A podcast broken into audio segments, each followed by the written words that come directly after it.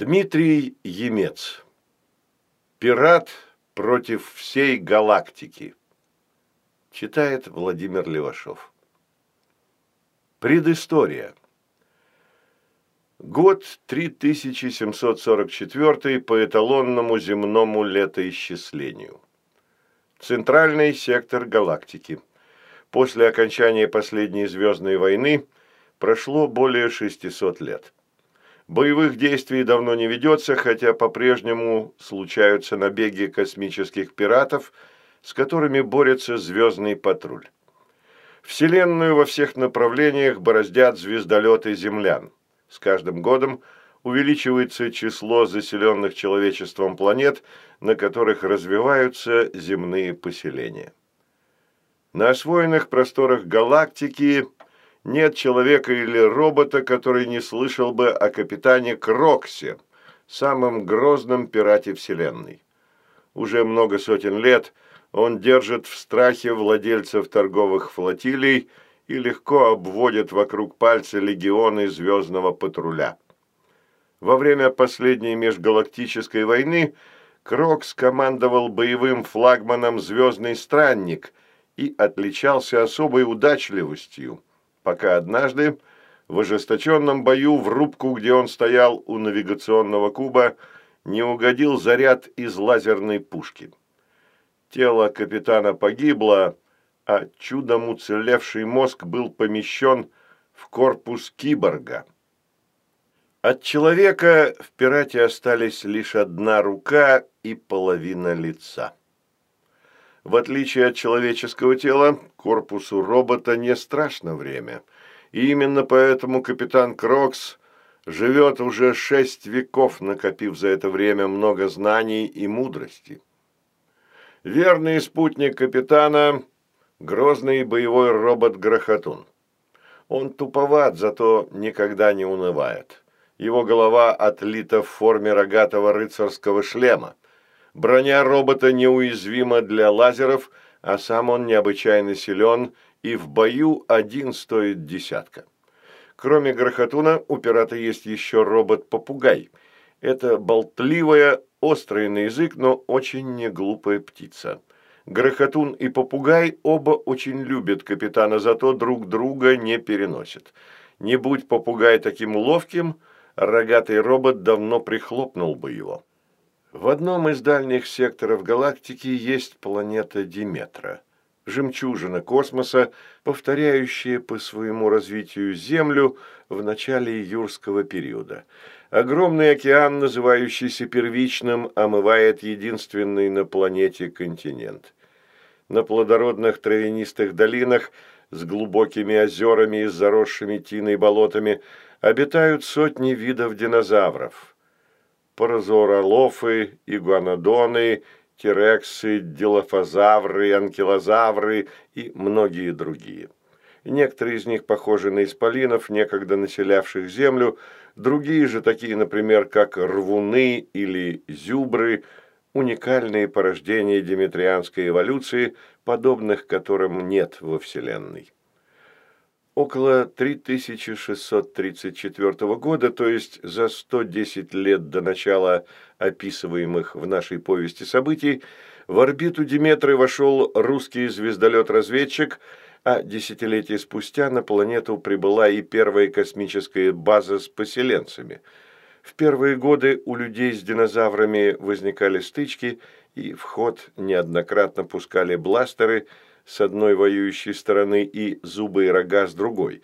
Разумеется, перевес был на стороне бластеров, и рано или поздно эта война, несомненно, закончилась бы уничтожением ящеров-исполинов, но поселенцы догадались построить периметр – силовой магнитный колпак, отделивший их мир от мира динозавров прочной прозрачной стеной.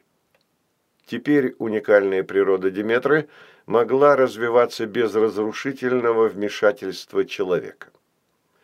В первых трех книгах фантастического сериала «Тайна звездного странника», «Сердце пирата» и «Гладиатор забытых созвездий» рассказывалось, как капитан Крокс захватил дочь президента Диметры Лавису. На помощь девочке пришли 12-летний мальчик Андрей и его робот-нянька Баюн, волей случая попавшие на тот же звездолет.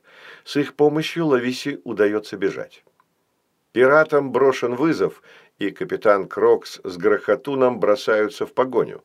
Друзья скрываются от них вначале на заброшенных уровнях базы «Вселенский Орел», затем на планете Копачей, где Лависа на время становится королевой подземного народца четырехруких человечков. Копачи выращивают в пещерах сверкающие камни рубиноглазы, в которых капитан Крокс и Грохотун узнают величайшую драгоценность Вселенной. На один рубиноглаз можно купить любую планету, а в пещерах их тысячи. Охваченные жадностью, пираты завладевают камнями, не зная, что рубиноглазые, в которых скрыты души усопших копачей, наделены способностью делать своих обладателей лучше и добрее. Помещенный между грудными пластинами киборгизированного корпуса, один из камней становится сердцем капитана Крокса и возвращает ему утраченную человечность. Пират спасает Баюна, Андрея и Лавису, потерпевших крушение в первичном океане Диметры, и помогает друзьям пройти сквозь землю динозавров и невредимыми добраться до периметра.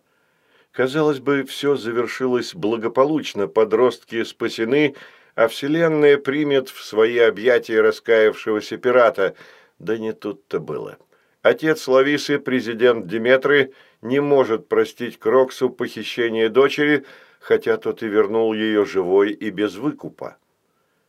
Хотя после окончания последней межгалактической войны разработки новых видов вооружений строжайше запрещены, президент нарушает этот запрет и создает скелетона, мыслящий боевой звездолет, способный нырять в гиперпространство и появляться из него в разных точках Вселенной.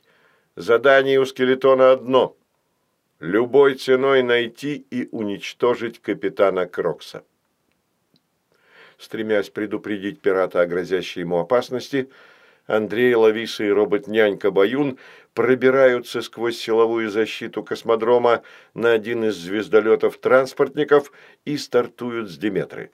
На корабле они встречают старого знакомого Баюна, старого шкипера, устаревшего робота-космонавта. Шкипер бежал в космос, спасаясь от переплавки, которая ждет всех роботов устаревших моделей, когда у них заканчивается срок службы. Ускользая от посланных на их перехват кораблей звездного патруля, транспортник с друзьями застревает в гиперпространстве, где на выручку им приходит капитан Крокс. На выходе из гиперпространства звездный странник уже поджидает скелетон, запеленговавший его своими локаторами. Президент Диметров в смятении, он понимает, что вместе с Кроксом погибнет и его дочь, находящаяся с ним на одном корабле.